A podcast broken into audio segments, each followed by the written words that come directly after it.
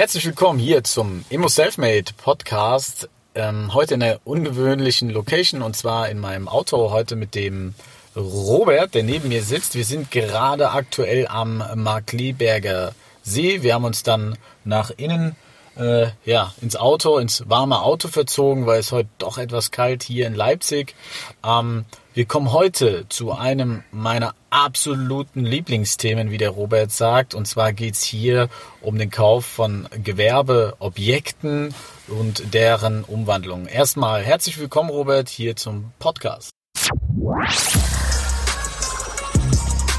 Welcome to another episode of IMO Self Made Podcast, giving you non-stop gems on all things real estate, investing, and the mindset to stand out from the rest of the competition. Real talk for the makers, no bullshit. Hallo Chris, hallo Leute. So, der Robert hat sich hier den Sitz schon mal ein bisschen zu, zurückgelehnt, äh, äh, trinkt gerade seine Feuerzangenbowle, nennt sich das. Ja? Ja, ja. Schön mit Alkohol. Mit 80-prozentigem Stroh rum. Ja, ich habe ich hab ihn gerade beleidigt. Ich habe gesagt, äh, Stroh 80 trinken ja nur Assis. Ähm, hat, er, hat er gesagt, ich soll das mal Den Ösis sagen. Den, den Ösis sagen, okay, ja. ja, also folgendes. Wir haben Corona, ähm, der Gewerbemarkt äh, leidet extrem. Gutes Beispiel, wir hatten heute eine Abnahme von einem Objekt von mir, das ist ein Reisebüro, die da etwas gemietet haben als Zweigstelle, hatten einen Jahresumsatz in 2019 von 45 Millionen, ähm, hatten einen Sitz in Berlin, München, äh, Leipzig und haben diese Stellen oder diese, diese Einheiten, die sie gemietet haben, gekündigt, weil einfach der Verlust sowas von, von riesig ist. Ja, so, ich kaufe gerne Gewerbeeinheiten in WEGs. Ja, da wird der Robert wieder sagen, was machst du denn da wieder für einen Mist und für einen Aufwand? Und ähm, will die dann gerne als Wohnung nutzen, beziehungsweise da die Umwandlung durchführen. Aber hier sind natürlich einige Stellschrauben zu beachten, die ihr definitiv vorher wissen solltet und nicht erst dann, wenn ihr den Kaufvertrag geschlossen habt. Ähm, bei einem gesamten Haus, wenn euch das gesamte Haus gehört, ist es ein bisschen einfacher, weil ihr ja da letztendlich dieses WEG-Recht nicht habt. Aber wir gehen jetzt mal jetzt ähm, quasi direkt ähm, in der WEG das ganze Thema an. Und hier ist auch wieder wichtig, das ist schon mal meine persönliche Meinung von Anfang an, damit ihr den Podcast äh, vielleicht nicht zu Ende hören müsst, wenn das gar nicht euer Thema ist, Thema ist, kauft kein Gewerbe in der Pampa. Also das würde ich selbst nicht machen. Das ist ja schon fast Selbstmord, ähm, da in der Pampa irgendwas zu kaufen, sondern wirklich in guten Lagen, die sich auch gut vermieten lassen. Robert, jetzt kaufe ich eine, eine Gewerbeeinheit, dann steht ja erstmal im Grundbuch ähm, Teileigentum. Ähm, und ich möchte das gerne als Wohnung umwandeln. Wie gehe ich da vor? Ja gut, man muss natürlich erstmal sehen, wir haben ein Teileigentumsgrundbuch anstatt ein Wohnungsgrundbuch. Teileigentumsgrundbuch ist definiert als nicht zu Wohnzwecken dienenden Räumen, während ein Wohnungsgrundbuch ist definiert als zu Wohnzwecken dienenden Räumen, verbunden mit dem Sondereigentum an der Wohnung, bla bla blub, Nummer sowieso. Jetzt haben wir die Systematik ein Teileigentum. Das heißt, es gibt eine Baugenehmigung, die ursprünglich mal erstellt worden ist für die Errichtung des Gebäudes oder für die Sanierung des Gebäudes. Und in diesem Zusammenhang steht dann drin, ähm, Nutzung als Büro, als Gaststätte, als was weiß ich, als whatever. Auf alle Fälle nicht zu Wohnzwecken dienenden Räumen. Die Problematik ist, wenn man das umwandeln will, und das in einer WEG habe ich es mit drei Problemfeldern zu tun. Erstens bauordnungsrechtlich, sprich Thema der Baugenehmigung, brauche ich einen sogenannten Umnutzungsantrag von nicht zu Wohnzwecken dienenden Räumen in zu Wohnzwecken dienenden Räumen. Jetzt kommt unglücklicherweise dazu, dass wir das jetzt im Jahr 2020 sind. Wir haben eine NF 2014 in der Variante 2017, dass ich für diese Umwandlung die jetzt gültigen Vorschriften erfüllen muss, sowohl was das Thema des Energieausweises als auch des Energieverbrauches, ähm, äh, wo ich nachweisen muss. Ich habe das Thema des Brandschutzes, der wird seit zwei, drei Jahren, seit dem Brand oder seit Bränden in den Hochhäusern immer wichtiger in den Bauämtern. Ich muss also einen kompletten Brandschutznachweis führen. Ich muss natürlich die Themen bringen, ähm, eine Küche, also diese Wasserentnahmestelle fürs Kochen.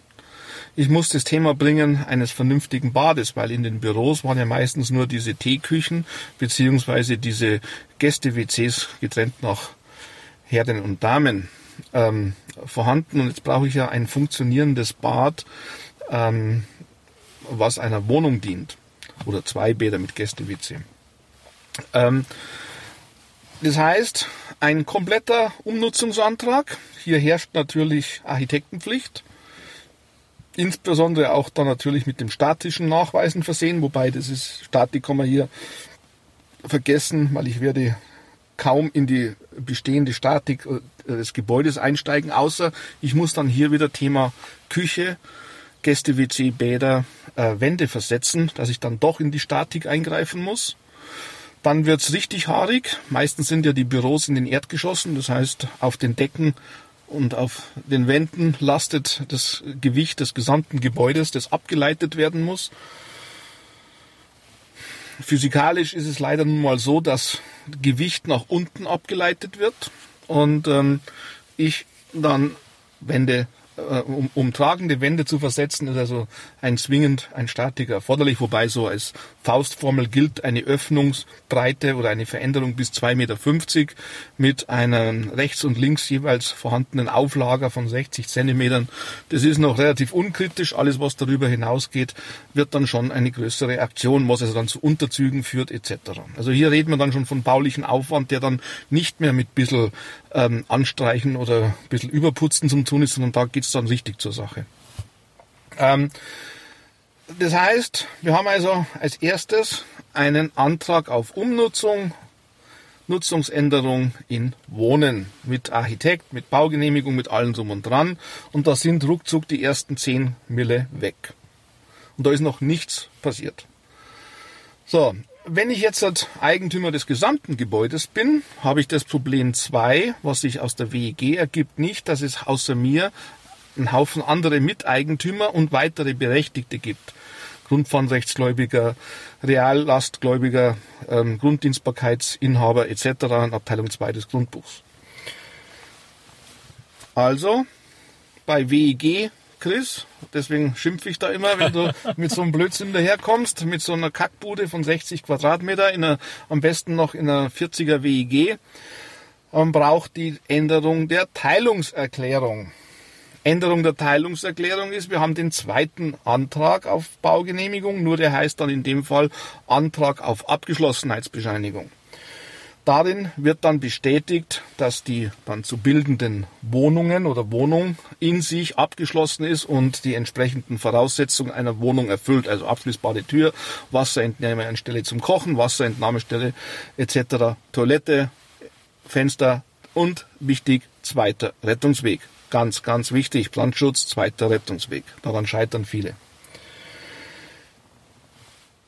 Jetzt habe ich das Thema der Abgeschlossenheitsbescheinigung, wenn ich einen Architekten habe, mit dem Bauantrag zusammen. Also erst mache ich einen Bauantrag, wenn die Baugenehmigung vorhanden ist, gehe ich mit der Baugenehmigung, also mache ich es zumindest.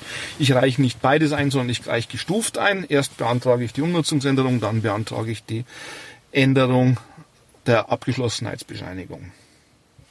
Das ist dann auch relativ einfach. Jetzt kommt aber das Hauptthema, Thema 2, zweite Ebene, und die hat damit jetzt nichts zu tun, das ist dann die Teilungserklärung. Und da wird's kompliziert. Jetzt nehmen wir folgenden Fall. Der Robert und ich, wir hatten, äh, wir haben uns Unterlagen angeschaut von einer, von einer Wohnung und hier stand drin auf Seite 13 irgendwo, dass die Räumlichkeiten, also dieses Teileigentum, dieses Gewerbe sowohl als Gewerbe genutzt werden kann, als auch zu Wohnen. So, Jetzt habe ich dem Robert gesagt, hey, hör mal, das steht doch in der Teilungserklärung drin, kann man doch sofort zum Grundbuchamt gehen und die Änderung beantragen. So, dann hat der Robert zu mir gesagt, ich habe nicht richtig geschaut, ich soll nochmal drüber schauen, ob das wirklich die Teilungserklärung ist. Und es war die Gemeinschaftsordnung, die der Teilungserklärung beilag oder als Anlage. Als Anlage. So, und da haben wir ein Problem jetzt, ja? Das ist richtig, weil die Gemeinschaftsordnung ist die dritte Ebene. Das ist die Regelung der Rechte und Beziehungen der Eigentümer untereinander. Das ist so wie das Grundgesetz, wie beim Eheversprechen, Mann und Frau. Hier in dieser Gemeinschaftsordnung wird geregelt, wie ist das Verhältnis der Eigentümer untereinander. Aber jetzt zurück auf die zweite Ebene. Teilungserklärung ändern. Teilungserklärung ändern bedeutet leider, dass alle, alle Eigentümer zum Notar müssen, weil wir haben ja ein Grundbuch und laut deutscher Grundbuchordnung ist Antragspflicht. Und Antragspflicht heißt, es muss in öffentlich beglaubigter Form, also Grundbuch, die Notare sprechen immer von der sogenannten grundbuchtauglichen Form, ähm, geschlossen werden. Alle Eigentümer von allen Wohnungen müssen zum Notar. Darüber hinaus müssen alle Berechtigte, und da ja die meisten als Investoren auftreten und die meisten ja ähm, das Lieblingsspiel des Hochleveragen und am besten bis ins Unendliche äh, Leveragen, ähm, haben überall Banken das Spiel mit dabei zu sein. Und äh, hier müssen dann die Banken mit rein. Alle Banken, die irgendeine Butze finanziert haben, gehen auch zum Notar und stimmen der Änderung zu. Dann gibt es vielleicht noch in Abteilung 2, wie ich vorher genannt habe, einige Grunddienstbarkeiten, Wegerechte, Leitungsrechte etc. Da müssen die Versorger auch zustimmen, aber das ist unkritisch. Das Problem ist, dass alle Eigentümer zustimmen müssen, alle Banken. Alle Banken, das ist ähm, nur eine Zeitfrage, aber unkritisch. Bei den Eigentümern ist es dann schon ein größeres Problem, weil es gilt leider hier der Einheitsgrundsatz. Alles oder nichts. So, und wenn nur ein Eigentümer sagt, da hat er jetzt keine Lust dazu, dann ist es so. Dann kriege ich das Ding nicht durch. Dann ist das Thema durch. Auch nach neuen WEG nicht. Nach neuen WEG, ihr müsst euch überlegen, selbst die 60er, 70er Jahre Gebäude mit den Fassaden, Fenstern, warum haben die bis heute noch ähm, diese ungedämmten Fassaden? Weil, wenn ein Eigentümer sagt, er möchte diese bauliche Veränderung nicht, hat er blockiert. Das ist ja jetzt durch die Änderung des WEG ähm, ähm, Gesetzes ähm, novelliert worden und äh, kann überstimmt werden. Aber hier, das ist eine Rechtsänderung im Grundbuch. Und das wird nicht so einfach zu ändern sein, außer der Verwalter hat eine notarielle Vollmacht von allen Eigentümern wiederum in notarieller Beglaubigung bereits vorliegen. Das ist natürlich die perfekte Situation, wo, wo man eigentlich als Hausverwalter mit dran denken sollte, dass vielleicht äh, präventiv. Ja gut, es würde bedeuten, dass zu einer Eigentümerversammlung alle Eigentümer anwesend sind oder ich mache einen Umlaufbeschluss und zu dieser Eigentümerversammlung ist der Notar da. Also ich kenne das in meiner paar Jährchen, die ich das jetzt mache. ähm, habe ich das noch nicht erlebt. Also ähm, meistens wird dann hinterher, es wird ein Beschluss gefasst und dann stimmen die zu und sagen, okay, die machen es und gehen dann zum Notar. Aber nochmal, Risiko ist, einer sagt, nee, er will nicht und es ist dann das Zwickerle, der sagt dann, oh, die anderen haben schon alle zugestimmt, ich bin ja der Letzte und ich muss ja zustimmen und ohne meiner Unterschrift geht da gar nichts. Und wenn ein Eigentümer da ein bisschen schlau ist, dann wird er sagen, da kann ich den Antragsteller, also Chris Dich oder die anderen Investoren, die alle meinen, juhu, rein billig, ich bin, ich habe unter Marktwert gekauft, eine Eigentumswohnung kostet 3500, so wie die Argumentation gestern war. Und du kriegst das ja für 2300, dann wird der letzte Eigentümer sagen, dein Preisvorteil liegt dann bei 1200 mal 150 Quadratmeter sind 180.000 Euro Wertsteigerung, davon will ich die Hälfte haben, ansonsten gehe ich nicht zum Notar. Punkt, Ende und aus. Das wäre sehr ungünstig. Das wäre ungünstig. Das wäre so ein Eigentümer, also wenn da ein alter Fuchs dabei ist, der das erkennt und der sitzt das Letzte, deswegen gibt es in Bayern da das Begriff des Zwickerl-Grundstücks, wenn es um Grundstücke geht oder des, des, des Nervsacks oder so, der stellt das fest, hat ein bisschen Ahnung von der Materie und sagt, ich stelle das ganze Ding jetzt auf den Kopf.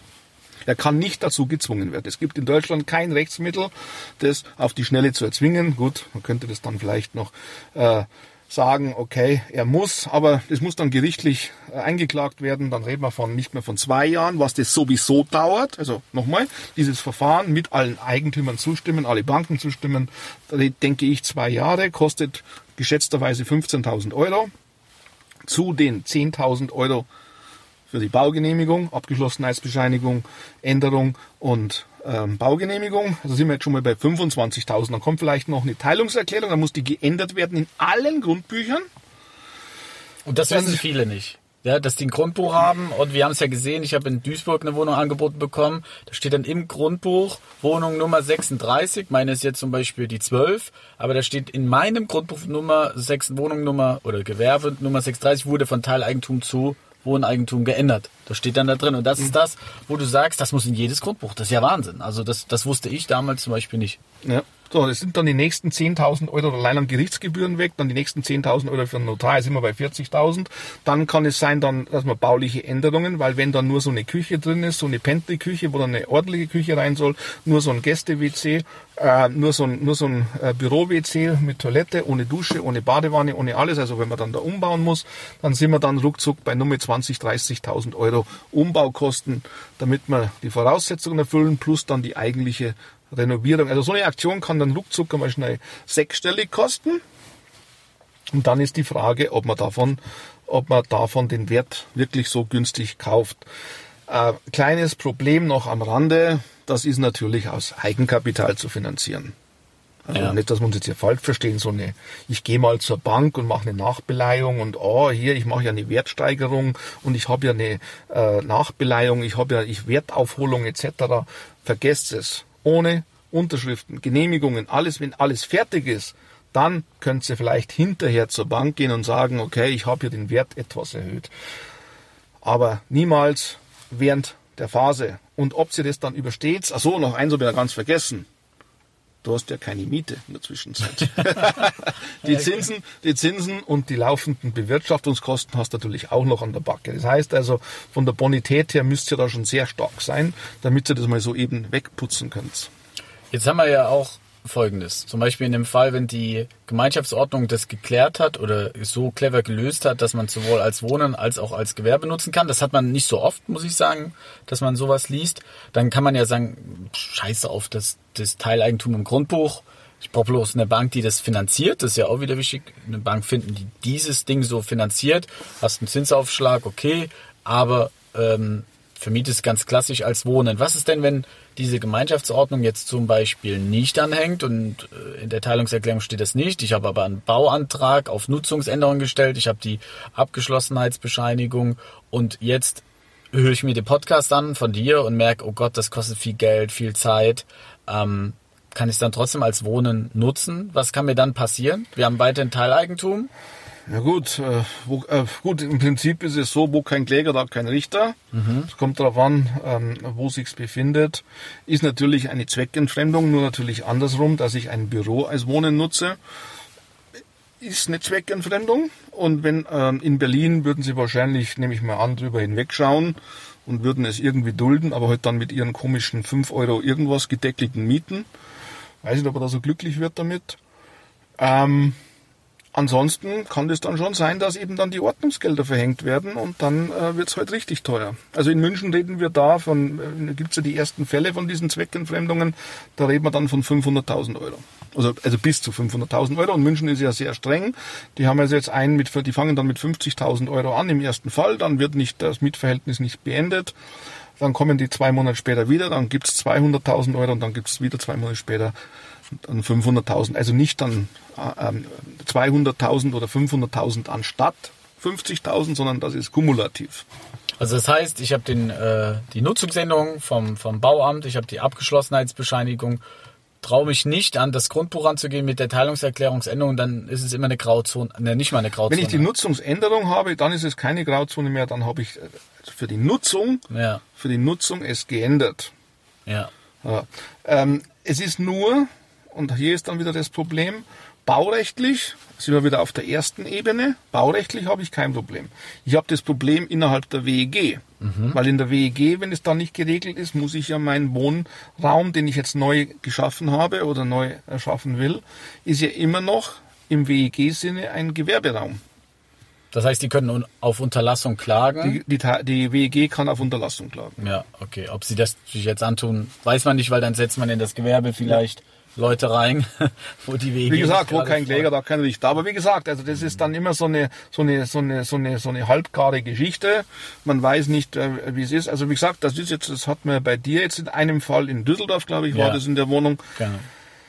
Ähm, ja gut, hier ist natürlich der, äh, du spielst jetzt auf den Fall von deinem Bekannten an, der natürlich dann gesagt hat, er optimiert das Ganze natürlich, hat dann sich eine Bank gesucht, die anstatt 1%, wie du es ihm vorgeschlagen hast, wobei ich 1% auf fünf Jahre bei einer 100% Finanzierung nicht so schlecht finde, aber es wurde dann natürlich bis in die Spitze dann optimiert und das heißt, er hat dann eine Bank gefunden mit 0,69 ähm, für fünf Jahre. Nur leider ist es halt so, ähm, so geschehen, dass die Bank das als Wohneigentum finanziert und nicht als Teileigentum und den grundbuchlichen Vollzug verlangt, beziehungsweise den grundbuchlichen Antrag, um das Darlehen auszuzahlen.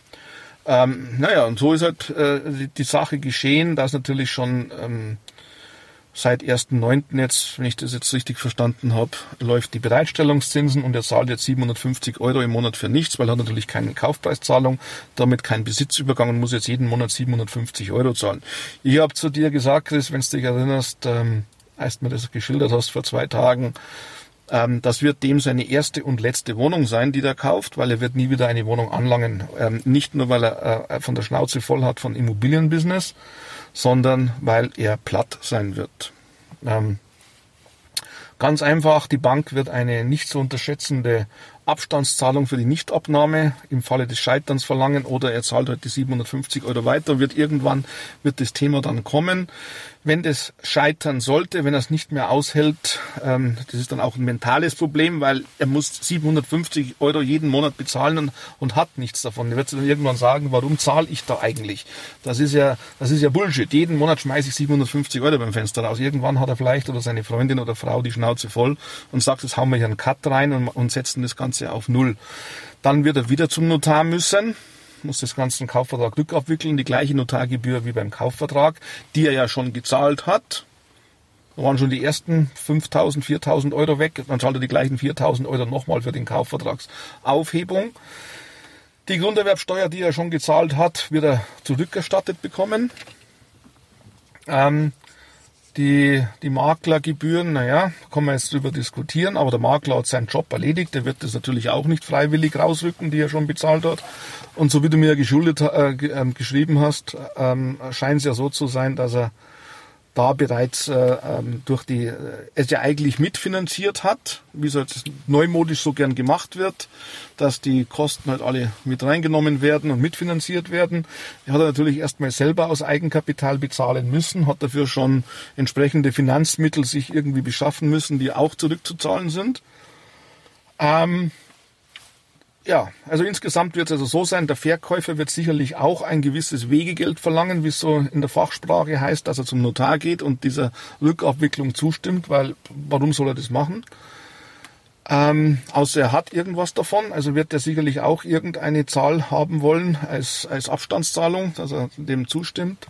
Die Bank wird eine Abstandszahlung haben wollen, dann sind wir dann schnell bei 40, 50.000 Euro und das Ganze dann für nichts. So. Ähm, also wie gesagt, das ist äh, äh, ein heißes Eisen. Da muss ich wissen, was ich tue. Da muss ich genügend, genügend Geld in, und Puffer in der Rückhand haben. Und ähm, äh, wegen einer so einer Kackbude irgendwie so 50, 80, 100 Quadratmeter, da weil ich da irgendwie die billiger kriegen kann. Also halte ich persönlich nichts. Ich sag's dir immer, Chris, wenn du sowas machst, dann musst du auch schon mal wenigstens einmal vier, fünf Einheiten, dann so eine ganze, eine ganze Etage oder, oder was weiß ich, das Erdgeschoss, wo die, wo die Läden waren und plus Obergeschoss, wo das Büro war, nochmal so ein, zwei Etagen im Gebäude, dass da richtig, richtig Wumms dahinter ist. Aber irgend so eine Hosenbiesler Wohnung oder Hosenbiesler Büro da mit so 80 Quadratmeter, Chris lacht schon. ja, ich habe 85 gekauft. Ja, 85. Das ist, äh, halte ich nicht für zielführend.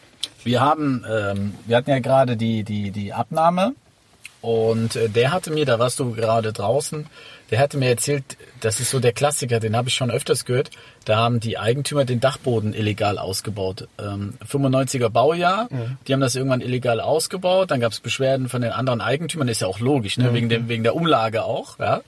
Ähm, und dann mussten die die Teilungserklärung ändern. Jetzt ist in Leipzig oder in vielen Städten ja auch so, die Eigentümer sitzen ja sonst wo. Und der meinte, es hat fünf Jahre gedauert für die Teilungserklärungsänderung. Fünf Jahre. Der absolute Wahnsinn. Also da sieht man auch mal, wie kompliziert es ist und vielleicht versteht man dann auch, warum Leute sagen, wir kaufen nur Häuser. Ja, ja gut, die, die Big Boys, die sagen, wo ich bin, gibt's keinen anderen.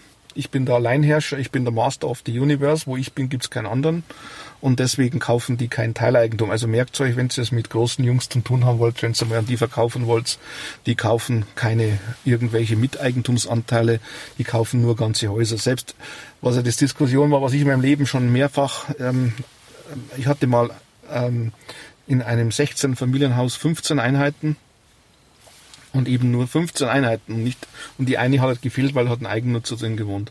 Es hat mir ich hat ich hat dann damals einen Portfolioverkauf gemacht. Ich konnte das in das Portfolio nicht mit reinnehmen. Wollte keiner oder Die, die Großen wollen das nicht. Die kaufen dann irgendwelche Aufteiler äh, oder Umwandler, die dann sagen, okay, die haben irgendeine Vertriebsmaschinerie hinterhand, aber, aber, aber professionelle Bestandshalter kaufen nur Alleineigentum. Okay. Ihr habt's gehört. Sehr, sehr schwierig. Ich glaube, einige, die vielleicht mit dem Gedanken gespielt haben, werden sich das jetzt nochmal reichlich überlegen, das Ganze. Ähm, ja, hört's euch nochmal an, das Ganze. Recherchiert selbst auch. Macht euch Gedanken. Sprecht vor allem mit der Bank. Nicht, dass die Bank euch sagt, ja, ja, wir machen das schon, wenn es dann in Wohneigentum geändert wird und äh, dann habt ihr den Kaufvertrag und Kreditvertrag schon unterschrieben. Und äh, ja, wir hoffen, äh, dass ihr gute Investments macht, gute Investitionen und wir hören uns. Bis dahin, macht's gut. Ciao, ciao. Thanks for tuning into IMO Self Made Podcast. Make sure to subscribe so you don't miss any future episodes. Leave a five star review and share this podcast to anyone that needs that kick of real estate motivation they need.